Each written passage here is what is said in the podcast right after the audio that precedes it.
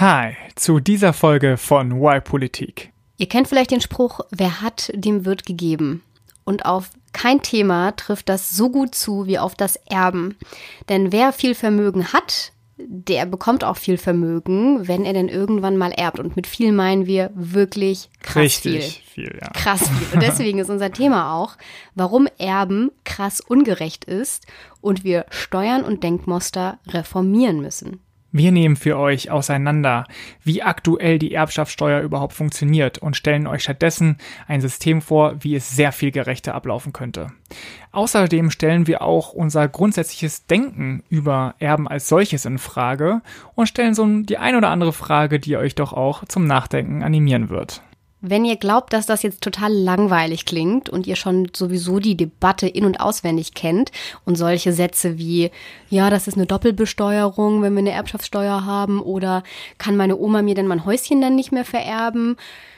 Genau dann solltet ihr dranbleiben, weil das lassen wir nicht gelten, sondern wir kommen mit neuen Ideen.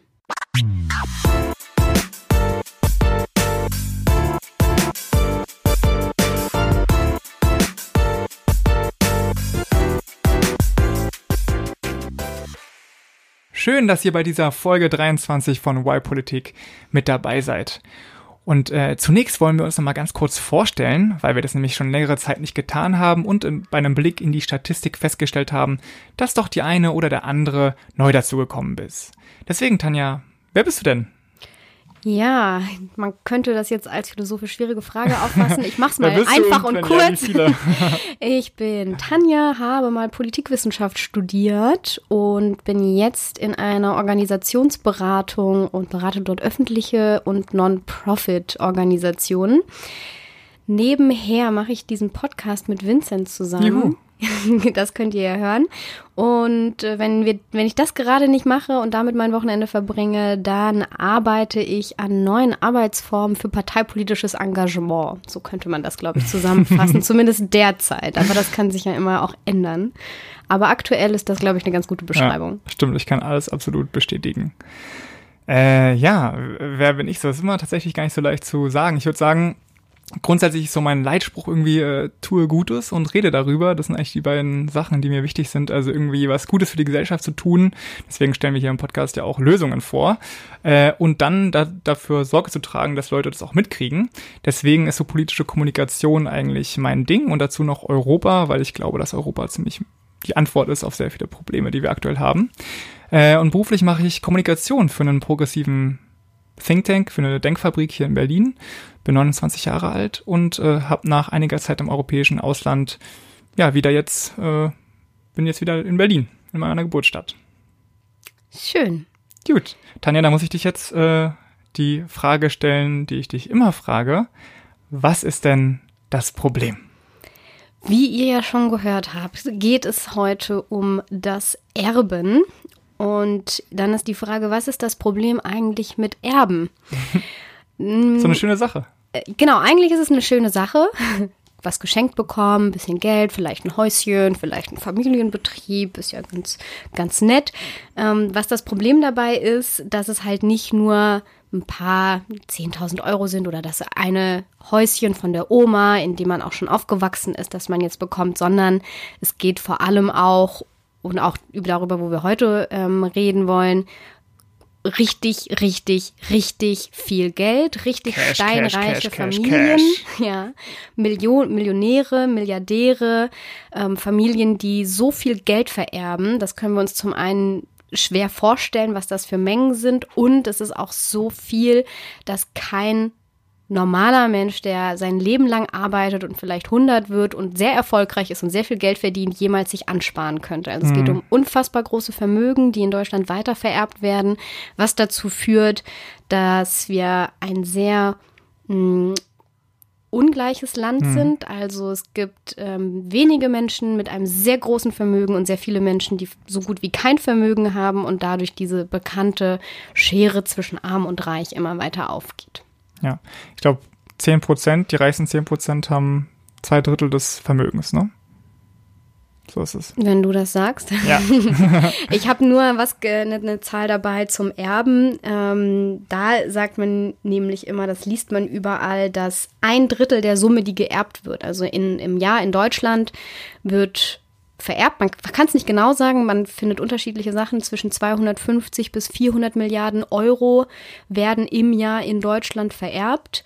Und ein Drittel dieser Gesamtsumme wird dabei von ungefähr zwei Prozent der Menschen geerbt, die hier leben. Also ein sehr, sehr, sehr kleiner Teil erbt sehr, sehr viel Vermögen und so ist es auch mit dem Vermögen, mhm. das schon da ist.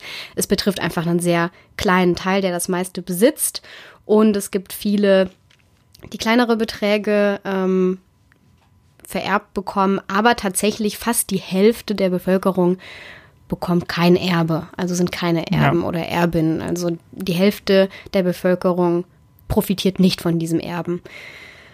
Und ich habe, ähm, leider haben wir uns jetzt schon mit diesem Thema beschäftigt, weil ich habe mir tatsächlich dann auch nach, vielleicht ging es dir auch so, Vincent, nachdem hm. man viel darüber gelesen hat und wenn man sich dann noch die Frage stellt, was ist eigentlich der erfolgreichste Weg, um reich zu werden? Ist zu erben. Ist die Antwort immer erben, ja. Ich glaube, ich glaube, wenn man das, wenn ihr euch jetzt die Frage stellt, was ist der, wie würdet ihr, wenn ihr reich werden möchtet, was würdet ihr tun? Dann ich glaube, man denkt erstmal. lasst euch einfach adoptieren. wenn ihr nicht schon in einer reichen Familie lebt. Ja, genau. Das ist der Weg. Genau, es, sind, es ist nicht irgendwie Superstar werden heutzutage Influencer. Das ist ziemlich unwahrscheinlich, dass man es wird. Man kann auch sehr reich werden, aber der sicherste Weg ist einfach in eine reiche Familie geboren zu werden. Dann ist man, hat man die meisten wahrscheinlich, größten Wahrscheinlichkeiten auch selber mhm. ähm, reich zu werden. Und eine weitere, noch zwei weitere interessante Aspekte dazu ist das eine, ähm, ja, es gibt doch schon eine Erbschaftssteuer. Was regen wir uns eigentlich so auf? Es gibt doch schon eine Verteilung. Wir gehen da gleich nochmal mhm. viel konkreter drauf ein, aber ich habe eine Zahl, was durchschnittlich, also es gibt ja Freibeträge, also ein bestimmter äh, Anteil an Geld, die man gar nicht versteuern muss. Und dann ist der Steuersatz sehr niedrig. Und wenn man dieses, diese gesamte Summe, also sagen wir jetzt mal diese 400 Milliarden, die in Deutschland im Jahr vererbt werden, wird im Durchschnitt zu drei Prozent versteuert. Das ist natürlich ist ein großer Batzen dabei, der gar nicht versteuert wird, ja. und ein großer Batzen, der und ein Batzen, der ein bisschen mehr besteuert wird. Aber im Durchschnitt beträgt die Erbschaftssteuer nur drei Prozent. Und wenn man das im Verhältnis setzt zu euer, eurem Einkommen, das ihr versteuert, hm. da ist der Durchschnitt so ungefähr bei 33 Prozent. Ja. Also drei Prozent ist halt nichts. Wir gehen gleich auch noch auf andere Argumente ein, aber ja. das ist erstmal so die Durchschnittszahl. Und Vincent, was glaubst du, wie viel Prozent der Deutschen halten die Erbschaftssteuer für generell unfair? Ich finde es sehr schön, dass du mir auch mal eine Schätzfrage stellst, sonst ist es ja immer andersrum. Ähm, ich nehme an, die Mehrheit weil die meisten eben bei Erbschaftssteuer Angst haben, dass sie selbst von dem kleinen Erbe, was sie mal kriegen eines Tages, dass sie davon betroffen sind. Ich sag mal 60 Prozent. Sogar noch mehr. Noch mehr? Ja. 70 Prozent. Ja. 70 Prozent aller befragten Deutschen halten die Erbschaftssteuer generell für unfair. Da ist noch nicht differenziert. Mhm wie das genau dann aufgebaut ist, aber generell ist die Erbschaftssteuer erstmal unfair. Und dazu habe ich jetzt ganz schön die drei häufigsten und beliebtesten Gegenargumente gegen eine Erbschaftssteuer. Und ich glaube, ich viele davon, ja. vielleicht auch ähm, von euch, die uns zuhören, finden sich da wieder oder haben das schon mehrfach gehört. Mir zumindest geht es so, dass ich das, wenn das Thema aufkommt, schon solche Sätze sehr oft gehört habe. Aber man muss dann vielleicht auch ein bisschen tiefer gucken. Wir schauen mal. Drei davon habe ich. Bleibt dran. Das Thema ist nämlich wesentlich, das haben wir jetzt in der Vor Voransprache, ähm, Vincent und ich haben vorbesprochen, auch gemerkt, ist, das Thema ist wesentlich sexier, als es sich vielleicht anhört. Hm. Steuer, Erben, Gerechtigkeit. Ja, aber ja. Hört die Folge um die, zu es Ende. Geht um die Wurst, genau. es geht um, um Großes. Häufigstes Gegenargument Nummer eins von drei das Geld wurde doch schon mal versteuert. Die Erbschaftssteuer ist eine Doppelbesteuerung. Das ist ja unfair. Und ich glaube, viele, mhm. wenn sie sagen, das ist eine unfaire Sache, denken, unfaire Sache, dieses, ähm, diese Erbschaftssteuer denken genau an diesen Satz. Es ist es doch eine Doppelbesteuerung, wie kann das sein? Dazu doppelbesteuert, weil das Einkommen ja schon mal versteuert wurde, ne? Ja. Äh, und deswegen wäre es also ja genau. nochmal versteuert werden, ja.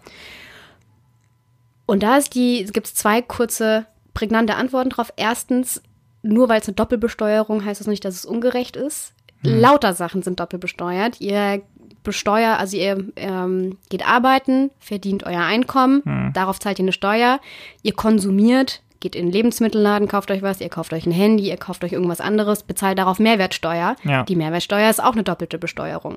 Ihr geht tanken, zahlt Mineralölsteuer. Ist auch eine doppelte Besteuerung auf euer Einkommen, genauso wie wenn ihr euch Zigaretten kauft und darauf eine Tabaksteuer zahlt. Also nur weil etwas, wo nochmal eine Steuer drauf ist, ist es nicht unfair per se. Zweites Argument, was ich noch viel schlagkräftiger finde, tatsächlich, es wird nicht die Person besteuert, ähm, der, der Schenker oder der die das Erbe weitergibt, ist nicht die Person, die besteuert wird. Das ist ja auch die Person, die das Einkommen im Zweifel ähm, erwirtschaftet hat, sondern du als Erbe wirst besteuert. Ja. Erst wenn das Geld transferiert wird von demjenigen, der es erwirtschaftet hat, an jemand anderen, da findet ein Transfer von Geld statt und dann wirst du als Erbe bist derjenige, der besteuert wird. Stimmt. Das heißt, eigentlich findet in dem Sinne auch gar keine doppelte Besteuerung statt. Und selbst wenn es eine wäre, könnte man sagen, ja, passiert dauernd, ist per se erstmal nicht das Unfaire daran, sondern wir müssen ja tiefer gucken. Sehr, das sind sehr gute Du bist begeistert, Ja. Das ist schön. Ich hoffe, das zweite begeistert dich auch so. Das zweite äh, häufig genannte Argument ist, ja, aber das verletzt doch das Leistungsprinzip. Da hat doch jemand was geleistet, da hat jemand Vermögen aufgebaut, der hat dafür hart gearbeitet oder die.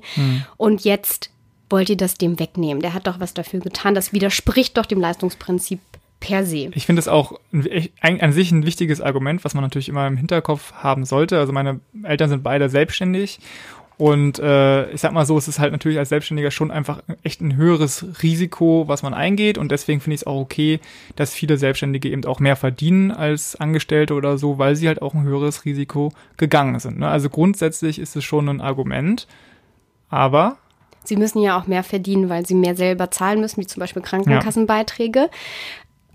Aber in dem Sinn, das, was du erzählt hast, da sind ja, da geht's ja um die Menschen, die tatsächlich auch die Leistung erbringen und selbstständig sind und a- für ihr Geld arbeiten. Wenn ich jetzt aber als Erbin, Großerbin besteuert werde, ist das ja nicht meine Leistung, die hier besteuert wird. Also es ist ja, ich habe ja nichts dafür geleistet, in diese Familie reingeboren worden zu sein. Ähm, das waren vielleicht meine Eltern, das waren meine Großeltern, aber das war nicht ich. Ich habe dafür erstmal nichts das getan. einzige, die einzige Leistung, die du erbracht hast dann in dem Szenario, ist, dass du nicht enterbt wurdest. Ja, tatsächlich. habe ich sowas, solche Argumente habe ich gelesen. Es ist gar nicht. Es, es kommt vor, dass Leute sowas anbringen. Ja, man hat ja auch eine ähm, Familienbindung, die man nicht zerstört hat und in die man ja auch was reingegeben hat. Okay, ja. Wenn man das so sehen möchte, okay. Wenn, ja. Was ist jetzt mit der Person, die eben dieses Vermögen erwirtschaftet hat? Es gibt ja, da kommen wir jetzt auch gleich zu, es, man, es, wenn wir von der Erbschaftssteuer reden, dann reden wir nicht davon, dass jedem alles weggenommen wird, dass jeder enteignet wird und dass alles dann dem Staat gehört. Und beim Erben geht es, soll es vor allem, finde ich, auch in erster Linie darum gehen, dass man, wenn man, es hat ja auch mit natürlich Tod oft zu tun. Menschen, die, die sterben, vererben etwas. Deswegen ist es auch ein Thema, was vielleicht ein bisschen schwierig ist, was hier mit, viel mit Emotionen besetzt ist. Und natürlich ist es wichtig, dass man für seine Familie vorsorgen kann, dass man möchte, dass es seinen Kindern und Kindeskinder irgendwann gut geht, dass man Ja. deswegen etwas aufbaut, weil man ähm, dafür sorgen möchte, dass, wenn man irgendwann selber nicht mehr ist, es den anderen auch gut geht und dass man dafür vorgesorgt hat. Und diese Vorsorge ist auch total wichtig. Die würde ich auch persönlich niemals anfassen. Deswegen Ja. ist es wichtig, dass es Freibeträge gibt. Aber es geht halt auch, was hat man tatsächlich geleistet, wenn man jetzt, sagen wir, mehrere Millionen einfach vererbt bekommt, ohne dafür was getan zu haben. Da ist die Frage, also eigentlich müsste man umgekehrt die Frage stellen, wenn ich ein Erbe kriege, was habe ich dann eigentlich geleistet? Widerspricht nicht dieses st- steuerbefreite Erben? Das ist doch eigentlich das, was hauptsächlich dem Leistungsrecht oder der, dem, dem Leistungsprinzip am allermeisten widerspricht. Ja. Ja, also eigentlich schon, ja. Wenn man es umdreht, dann schon. Deswegen auch ähm, Argument 2 lassen wir heute nicht gelten. Argument 3. Ja, aber wie Omas Häuschen, die kann jetzt nicht mehr ihr, ihr Familienhaus irgendwie in ihre Familie weiter vererben. Das ist doch Diese eine Schweine vom Familiensache. Staat, genau, das ist doch weg. total unfair. Und da einfache Antwort, und damit leiten wir nämlich auch gleich über, darum geht es nicht. Es geht nicht darum, dass man dass eine Familie vorgesorgt hat, mhm. dass Eltern für einen gespart haben, dass dort ein Konto angelegt wurde und dass das einem weggenommen wird. Diese ganze, das ist eine sehr emotionale, aufgeladene Debatte, dass man eben direkt an solche Fälle denkt. Um diese Fälle geht es aber bei uns nicht, wenn wir darüber diskutieren und eigentlich meistens auch nicht, wenn in der Politik darüber diskutiert wird. Da geht es nicht um das kleine Häuschen von der Oma oder um das Ersparte, das auf dem Konto liegt, was ich vererbt mhm. bekomme, sondern es geht um ganz andere Sachen, ähm, um die großen Familien, um solche Namen wie Oetker, Quandt und andere Großfamilien, Aldi, Aldi die unfassbar viel Vermögen haben und das weitererben um die soll es gleich gehen. Und Vincent erzählt euch noch ein bisschen genauer, wie das funktioniert, wie die ihr Vermögen in ihrer Familie halten, in der ersten Lösung.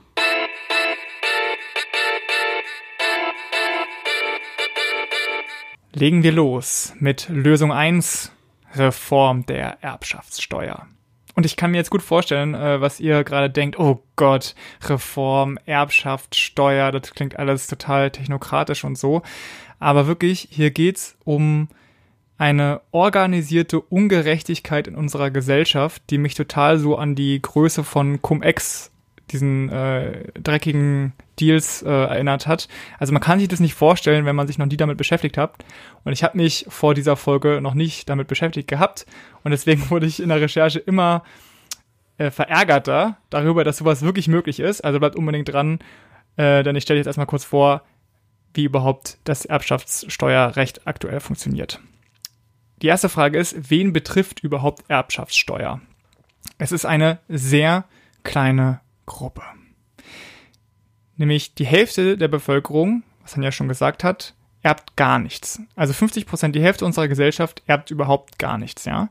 Von der erbenden Hälfte kriegt wiederum die Hälfte, also insgesamt ein Viertel der Gesamtbevölkerung, bis zu 50.000 Euro. Ist also, ich würde mich freuen über 50.000 Euro, aber es ist jetzt auch nicht der Millionenbetrag, der dir für immer ein unbeschwertes Leben ermöglicht, ne?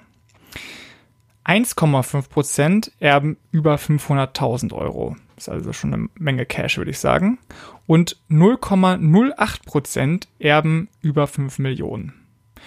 Und die gesamte Erbschaftssteuer fällt theoretisch zumindest nur an für diese beiden letzten Gruppen. Also für die, die sowas in der Höhe von 400, 500.000 Euro vererben und natürlich alle darüber hinaus. Theoretisch habe ich deswegen so auch ein Kursiv gesetzt, weil äh, es Mittel und Wege gibt, wie man da rauskommt und die stelle ich nachher auch noch vor. Warum? Als Zugabe? Äh, als Zugabe. Tipps und Tricks. Tatsächlich, ja. Tatsächlich äh, ungefähr, ja, genau.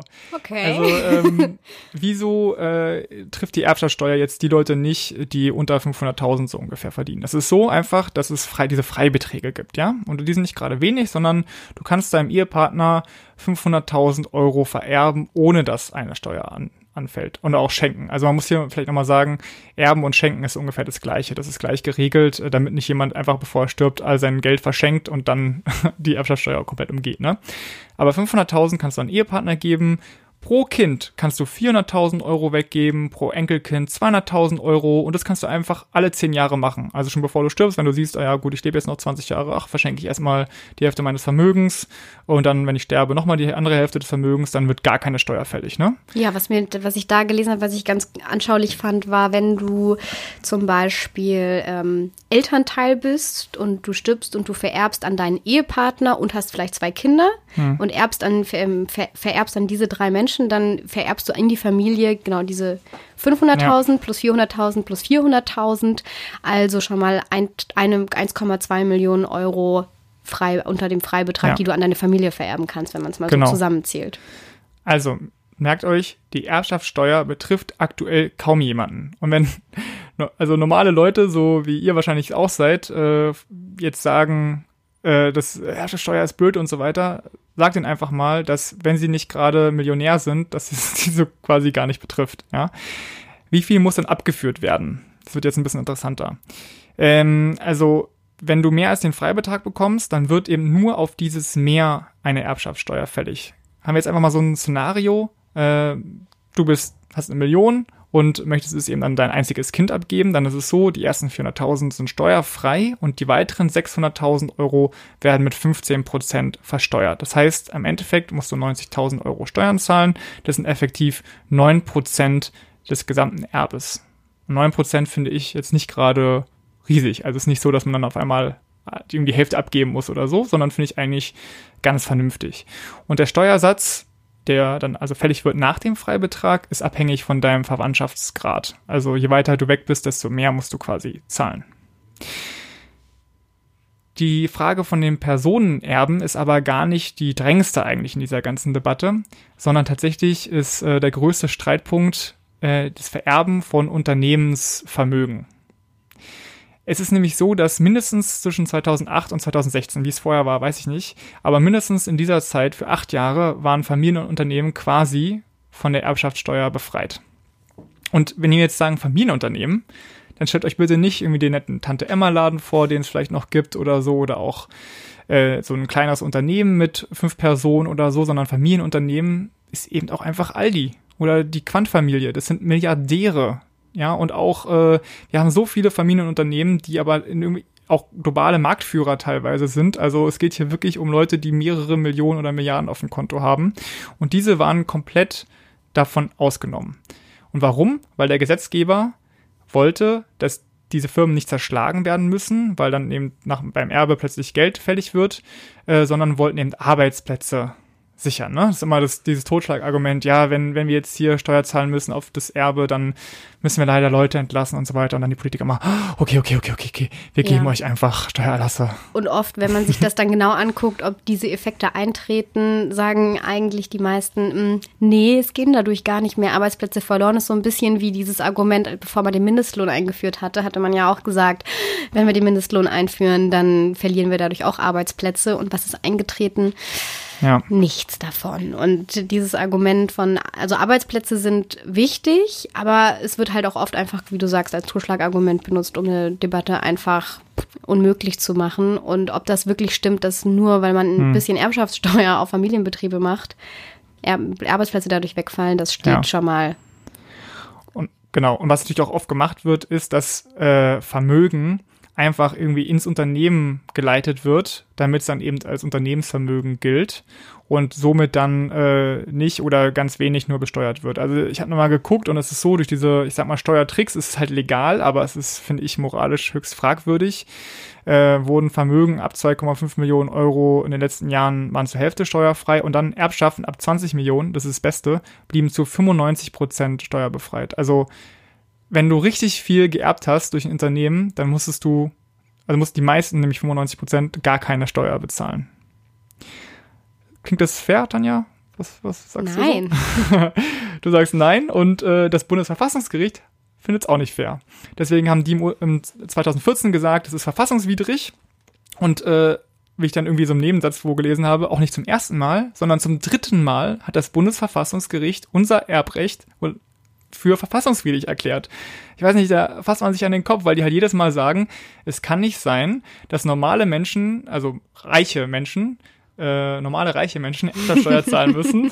normale Reiche. Ja, und die Superreichen nicht. Unnormalreiche. Ja, die Unnormalreichen müssen keine äh, Erbschaftssteuer zahlen.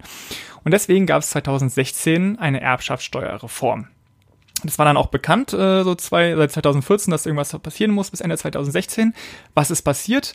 Der Bundesverband der Familienunternehmen ist Sturm gelaufen zur Regierung. Die haben also Familienunternehmen wieder, müsst ihr euch mhm. vorstellen, das sind auch Milliardäre darunter. Und die sind ja clever. Die wissen ja schon, warum sie sich ähm, Familienunternehmen Stiftung für ja, Familienunternehmen gute, nennen und nicht, oder was ist der Bundesverband, ne? Ja. Für Familienunternehmen und nicht ähm, superreiche Großkonzerne oder ich weiß es nicht. Genau. Die sind schon nicht blöd, ja. Also dann von 2014 bis 2016 haben die richtig Lobbyarbeit gemacht und das Endergebnis ist dann, dass die Erbschaftssteuer 2016 einfach ein kompletter Witz war, ja. Ich hatte einfach mal gegoogelt und auf der ersten Seite gleich Tipps gefunden, wie man eben am besten seine Erbschaften nach diesem neuen Steuergesetz optimiert. Dafür möchte ich mich bedanken beim Private Banking Magazine äh, für das Bemühen, dass die eben Superreiche super reich halten. Deswegen, Tanja, nun meine Top-Tipps an dich, falls du mal 100 Millionen Euro vererben solltest. Tipp 1. Deinen zukünftigen Kindern kannst du per Unternehmensübertragung jeweils bis zu 26 Millionen Euro vermachen. Steuerfrei. Tipp 2. Verwende das Abschmelzmodell. Vererbe schon jetzt Unternehmensanteile, denn alle 10 Jahre wird der Steuerfreibetrag wieder auf Null gesetzt. Oder teile dein Erbe weiter auf. So kannst du bis zu 208 Millionen Euro steuerfrei vererben. Klasse, danke. Tipp Nummer 3. Du kannst es auch offiziell machen beantrage einfach offiziell ähm, bei der Regierung Steuererlass. Der Staat überprüft dann, ob es nötig ist, also fürs Unternehmenswohl, dass da nichts, äh, keine Steuer anfällt. Und wenn du Glück hast und es gut läuft, zahlst du 0 Euro Steuern. Und abschließend Tipp Nummer 4, der ganz heiße Scheiß. Gründe einfach eine Familienstiftung und mit dem richtigen Modell schaffst du es dann auch, dass du 0 Euro Steuern zahlen musst. Geil, ne? Es fehlen nur noch die äh, 10 oder 100 Millionen Euro, damit wir die ganzen Tricks anwenden können. Aber es ist wirklich, also, die waren auch ganz stolz da. Die grinsen sich dann so an auf der Seite, diese, diese Steueroptimierer. Und ich habe echt nur Bauchschmerzen bekommen. Sagen wir mal so. Um das Ganze jetzt zusammenzufassen. Normalbürger zahlen keine Erbschaftssteuer, weil sie entweder kein Erbe haben oder weil es einen Freibetrag gibt. Superreiche mit Erbschaften von ungefähr 10 Millionen zahlen 1%. Und die einzigen, die eigentlich wirklich zur Kasse gebeten werden, sind die Wohlhabenden, die eben über diesen Freibeträgen liegen, aber jetzt keine Unternehmen haben, wo sie das Geld überleiten können. Äh, und die zahlen ca. 10% effektiv. Bitter, ne? Ich habe auch mal geguckt, was so die Auswirkungen sind eigentlich von dieser Ungerechtigkeit auf unser System. Es ist so. Tja, Steuerverluste. Ja, der Bund nimmt so gut wie gar nichts ein durch die Erbschaftssteuer. 2017 waren es 6 Milliarden Euro. Jetzt denkt ihr, okay, 6 Milliarden Euro ist schon eine ganze Menge. Aber äh, das ist halt bei geschätzten 400 Milliarden, die jedes Jahr vererbt oder geschenkt werden, sind es einfach mal 1,5 Prozent. Also tatsächlich du hast vorhin was anderes noch gesagt, ne? Drei Prozent oder so hast du gesagt. Egal, ob es 1,5 Prozent sind oder drei, das kann man nicht so genau sagen, mhm. weil man nicht genau weiß, wie viel vererbt oder verschenkt wird, weil nicht alles meldepflichtig ist. Deswegen sind, glaube ich, diese Ungenauigkeiten dabei. Ähm, und zum Vergleich, also 6 Milliarden durch äh, Erbschaftssteuer, Lohnsteuer, 195 Milliarden. Ja, und da stelle ich mir halt dann immer die Frage, okay, man kann, wenn man gegen Erbschaftssteuer schon ist, kann man ja sein, aber wieso findet man eine Einkommenssteuer von durchschnittlich 33 Prozent gerechter als ja. eine Erbschaftssteuer, die man höher setzt? Das, ja. das geht mir einfach nicht in den Kopf, warum durch seine Arbeitskraft erwirtschaftetes das Geld höher wesentlich höher besteuert werden sollte, als welches, ja. das man geschenkt oder vererbt bekommt. Also die, die sich abrackern, sag ich mal, wie du und ich, die einen normalen Job haben, die müssen halt ordentlich blechen, ordentlich abgeben und die, die einen Sachen geschenkt bekommen, in die richtige ja. Familie geboren wurden. die nichts. Und tatsächlich ist es in Deutschland auch äh, eine bisschen eine Sondersituation. Also im internationalen Vergleich ist es so, wenn es um die Besteuerung von Vermögen geht, das heißt also jetzt nicht nur Erbschaften, ne, sondern einfach insgesamt, ist es so, dass Länder wie Frankreich, Großbritannien oder selbst die USA viermal so viel abkassieren, oder abkassieren ist ein negatives Wort, also der Staat nimmt viermal so viel ein durch Steu Besteuerung von Vermögen als in Deutschland. Also wir in Deutschland fassen wir einfach das Vermögen nicht an was ich total absurd finde. Und das hat als Folge, dass Vermögen in Deutschland so ungleich verteilt ist wie in keinem anderen Land der Eurozone. Und deswegen dachte ich mir so, Deutschland ist im Grunde äh, die USA in Europa, ne? Also wenn man sonst immer das über Erbschaftsparadies. ja, wenn man sonst immer von Ungleichheit so global denkt, dann stelle ich mir mal die USA vor, wo einige Leute einfach total äh, ja nicht über die Runden kommen mit irgendwie im Fastfood-Restaurant, also ich 10 Dollar verdienen oder so und andere halt äh, sich einen Reibach machen. Ziemlich bitter. Jetzt natürlich die Frage, okay, was machen wir? Ne? Jetzt kommen wir zur Lösung. Es war ziemlich viel Problembeschreibung nochmal, aber ich finde, man muss sich jetzt einfach vor Augen machen, in was für Ungerechtigkeitsmaße äh, wir uns aktuell befinden. Und es gibt verschiedene Ideen, wie man das reformieren soll. Eigentlich alle, die, finde ich, sich vernünftig Gedanken machen, sind auch dafür, dass man da mal was tun sollte. Ähm, wobei es tatsächlich leider jetzt schon ein bisschen vieles schon zu spät ist, weil zwischen 2014 und 2016 wurde halt extrem viel verschenkt oder vererbt, weil die Angst hatten, die Reichen, dass eben ab 2016 sie härter treffen würde, was ja gar nicht passiert ist. Aber gut. Also ich habe mir Gedanken gemacht und hatte so ein paar Grundsätze, ja. Also ich finde, die Gesellschaft als Ganzes sollte einfach mehr vom Erbe Einzelner abbekommen Denn man muss sich auch mal überlegen, warum haben wir so viel Erben? Weil wir jetzt die letzten 70 Jahre Frieden hatten. Wir haben in einer friedlichen Gesellschaft gelebt, deswegen konnten überhaupt erstmal solche Vermögen aufgebaut werden. Und deswegen ist auch gerecht, wenn die, die davon am meisten profitiert haben, der Gesellschaft auch am meisten zurückgeben.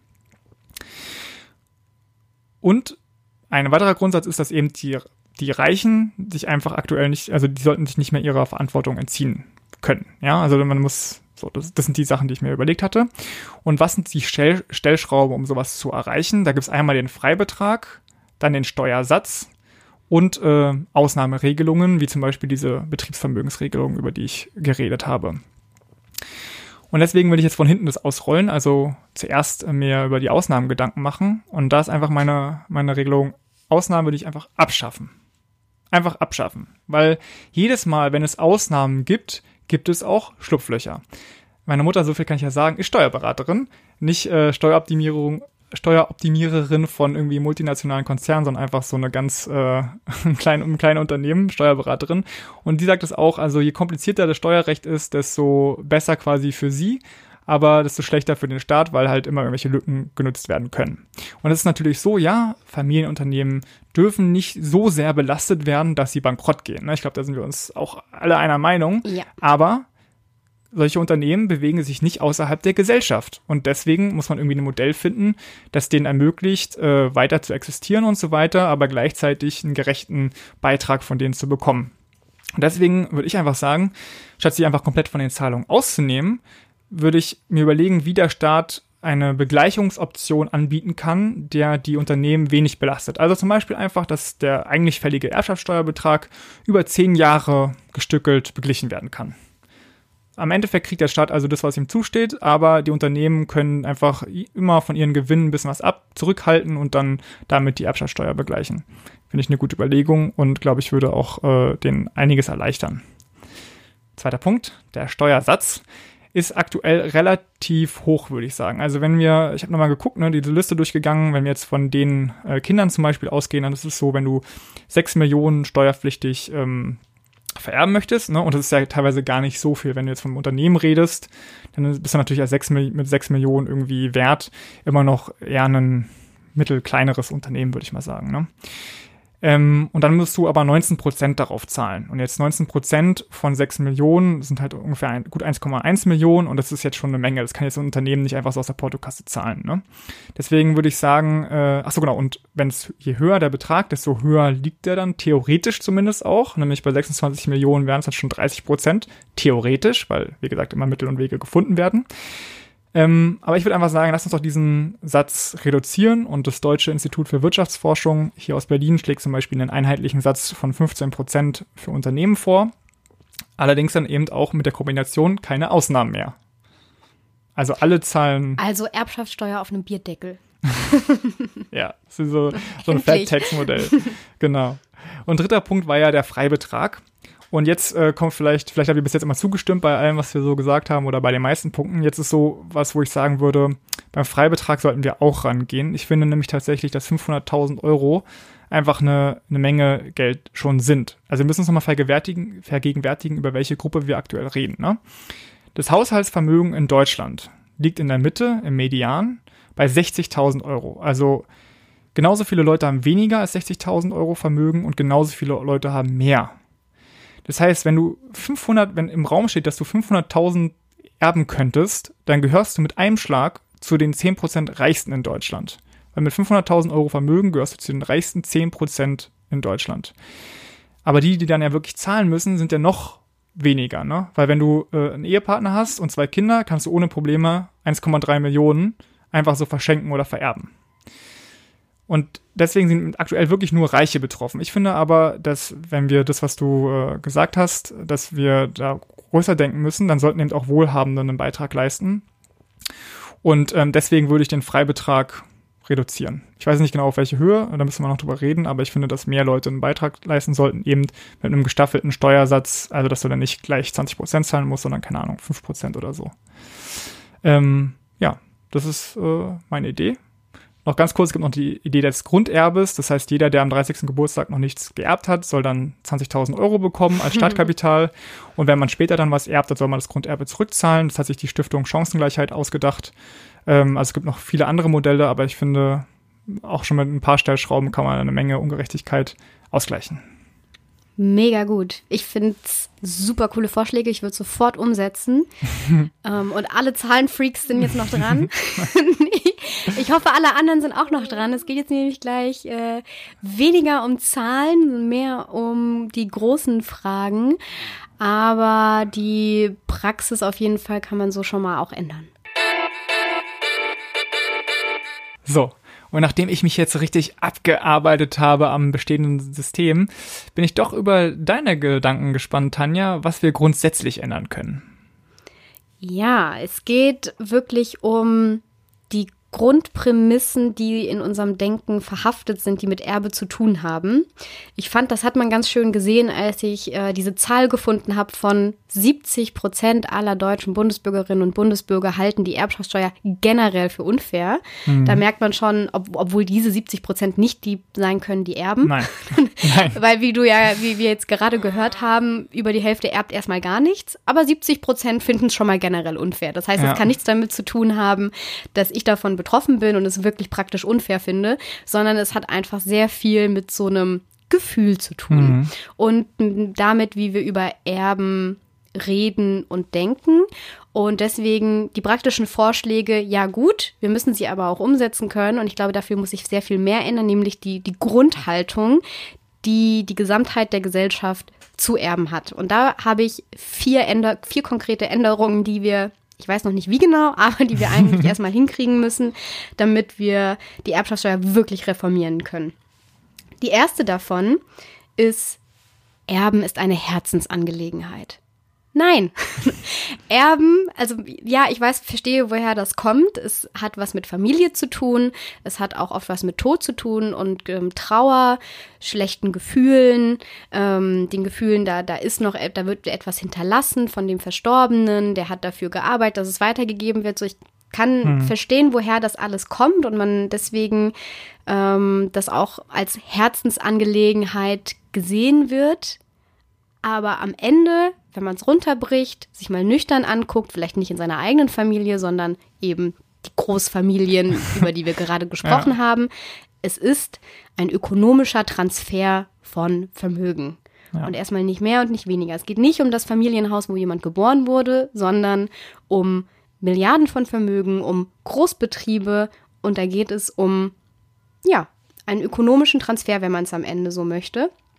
Und so sollte man es vielleicht auch eher erstmal behandeln, ja. wenn man darüber vor allem auch politisch spricht, wenn man darüber spricht, wie man jetzt politisch damit umgeht, was man dort einsetzt, wie wollen wir mit diesem ökonomischen Transfer umgehen, wie wollen wir den besteuern und alles andere, so Herzensangelegenheiten und Versorgung von der Familie, von Hinterbliebenen, das können wir dabei ja ausklammern. Ja. Statt an die eigene Oma zu denken, sollte ja. man eher an so einen Wall Street Manager denken, ja? Oder die Aldis, finde ich eigentlich auch, fand ich auch ganz gut. Ja. Darunter kann sich jeder was vorstellen und darum geht's.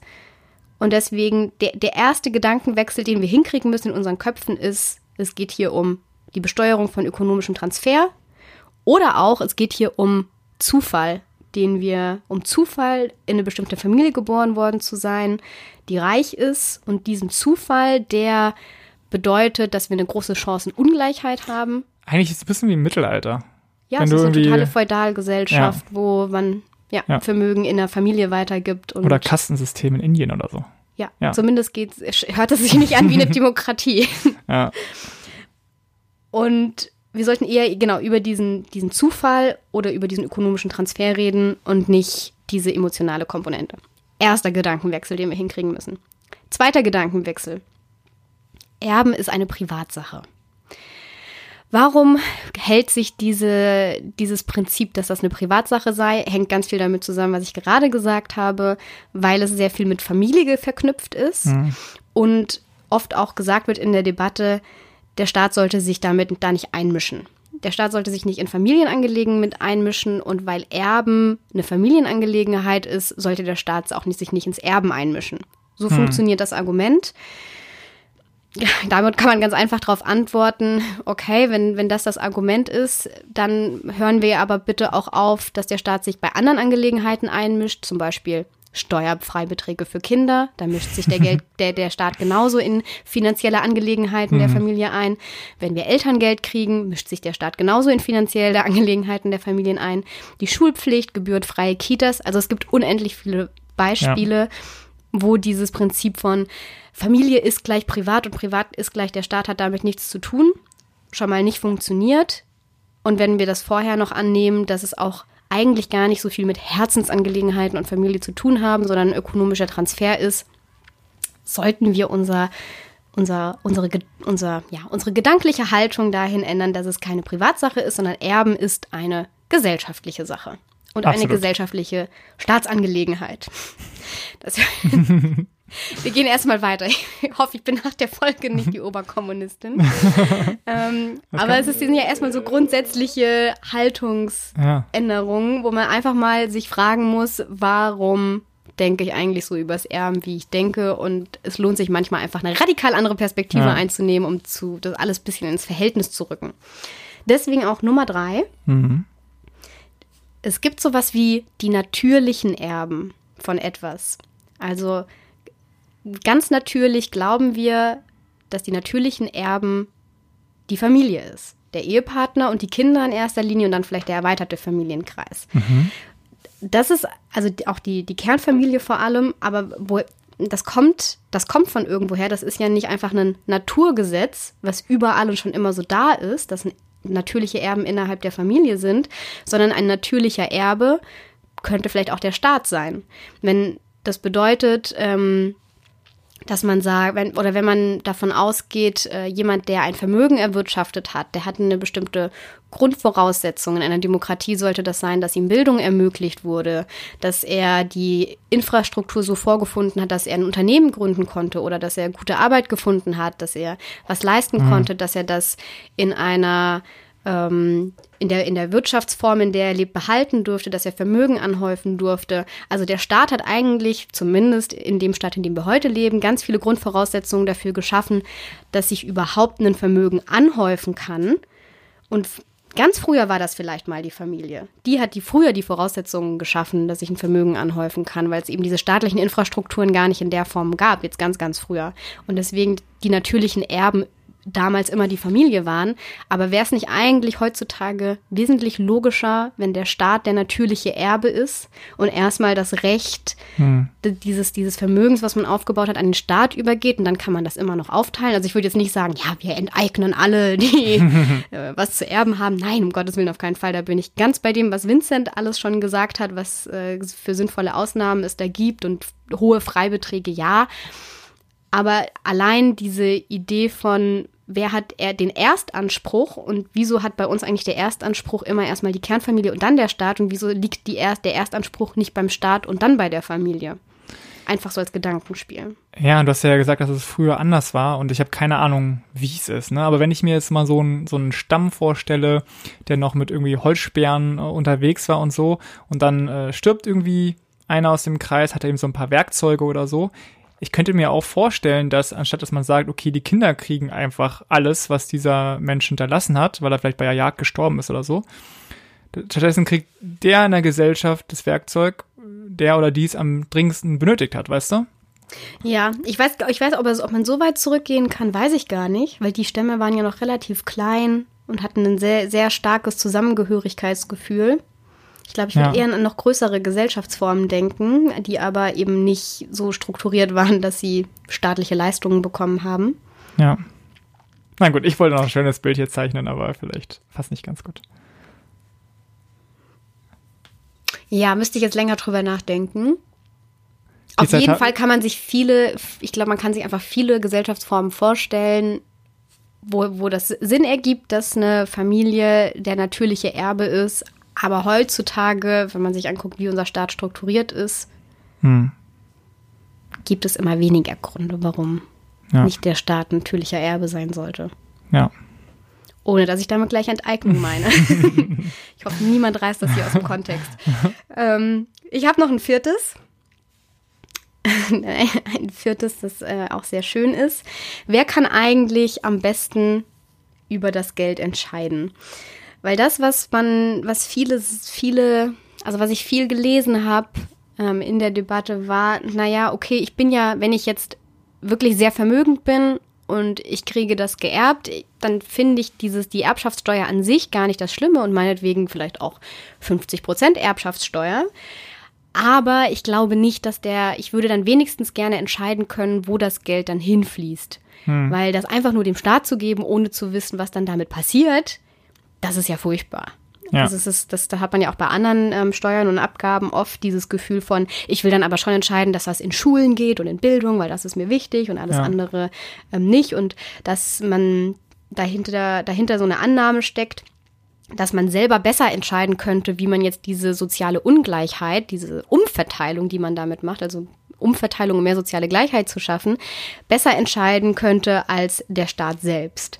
Was man damit aber immer so ein bisschen verkennt, ist, dass man selbst sehr ortsbezogen zum Beispiel entscheidet. Also wenn mich jetzt eine sehr reiche Erbin bin, die 50 Prozent abgeben muss und ich entscheide selber, wo das hingeht und ich möchte das in Bildung stecken, dann denke ich vielleicht an die Schulen in meinem Umkreis, die ich kenne, ja. wo Lehrermangel herrscht oder die renoviert werden müssen. Aber, also und ich komme vielleicht aus Süddeutschland und denke dann dort an die Schulen, die ich kenne, aber wie die Schulen in Nordfriesland aussehen ja. ob, und ob die vielleicht, das ist jetzt ein random Beispiel, ja. oder ob die vielleicht und ob die vielleicht ähm, bedürftiger sind und einen höheren Bedarf haben an Steuerngeldern, weil dort ein viel größeres Defizit an Lehrern herrscht. Darüber denke ich halt nicht nach. Ich denke erstmal sehr an meine eigene Umgebung, deswegen kann ich hm. allein dessen schon nicht am besten entscheiden, wie Geld verteilt wird, für, ja. um soziale Gleichheit zu Das hat jetzt zur Folge, dass die, die super reich sind, auch super reich bleiben. Also die Orte, die, ne?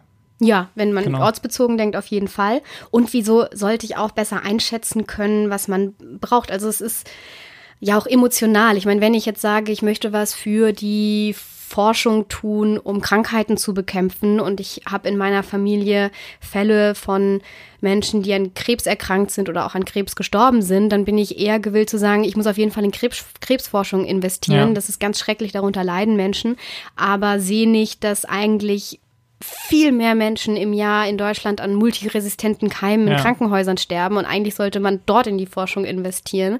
Und das sind einfach, also ein einzelner Mensch oder eine Familie oder eine, Pers eine, eine Person kann nie besser entscheiden, wo Geld hinfließt, um positive Veränderungen zu bringen, als der Staat. Auch wenn man nicht mit allem zufrieden ist und auch wenn es einen Berliner Flughafen gibt, wo Steuergelder reinfließen, ja. die unnötig sind. Ja, ist echt scheiße, aber der Staat hat trotzdem wesentlich mehr Informationen, einen wesentlich größeren Überblick und deswegen muss man auch so ein bisschen von dem Gedanken wegkommen, ja, die Familien, die große ähm, viel großes Vermögen erben, die können damit schon gut umgehen und die spenden dann ganz viel. Ja, Spenden ist aber was anderes als Steuergelder, die der Staat ausgeben kann, womit er Infrastruktur bereitstellen kann. Und wir müssen deswegen so den Gedanken wiederfinden, dass der Staat die, der beste Ort ist, um ähm, Vermögen sozial gerecht zu verteilen, wenn man die richtige Regierung hat, in Klammern. Ja. Und das waren ähm, die vier grundsätzlichen Aspekte in unserem Denken, die historisch gewachsen sind, die wir so mitbekommen haben, die sich ganz festhalten und die wir irgendwie erstmal auch mitändern müssen. Ich weiß jetzt nicht, Henne, Ei, was zuerst kommt, müssen wir zuerst, ja. dass das Vincent sagt, die praktische Erbschaftssteuer ändern, damit wir diese Haltung ändern können oder müssen wir vielleicht auch erstmal die Debatte anders führen, um diese Haltung zu ändern, um dann diese praktischen Änderungen durchführen zu können. Keiner ja. weiß es. Beides ist, glaube ich, wichtig und beides zusammen würde unsere Gesellschaft wesentlich gerechter machen.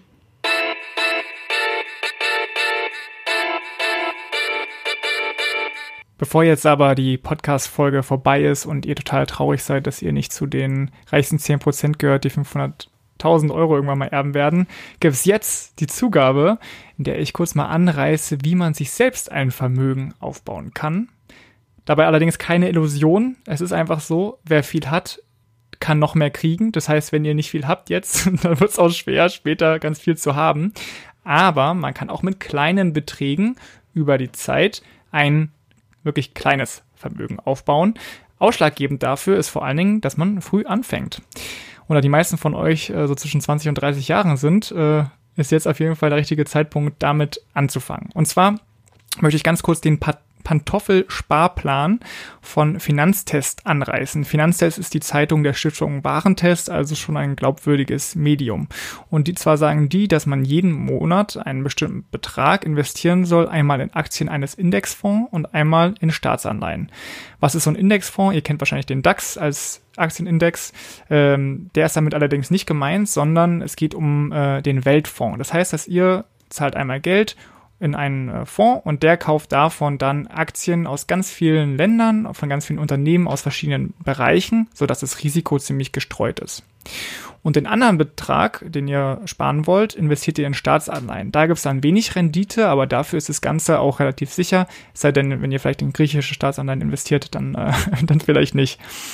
Und über die letzten 15 Jahre hätte man mit so einem, ähm, mit so einem System knapp 6, 6% Rendite erreicht, was sehr viel besser war als die 1,5%, die man auf einem Sparbuch kriegt. Also 1,5% heißt im Endeffekt, dass ihr Geld verliert, weil wir ja eine Inflation so ungefähr von 2% haben. Das heißt, ihr müsst auf jeden Fall darüber sein, um euer Geld zu vermehren. Und es funktioniert einfach so, das Ganze, dadurch, dass man, wenn man, man kriegt also mal ein bisschen Rendite und zahlt auch mal ein bisschen rein. Und über die Jahre habt ihr dann Zinseszinsen. Also weil immer mehr Geld quasi in diesem Kreislauf bleibt.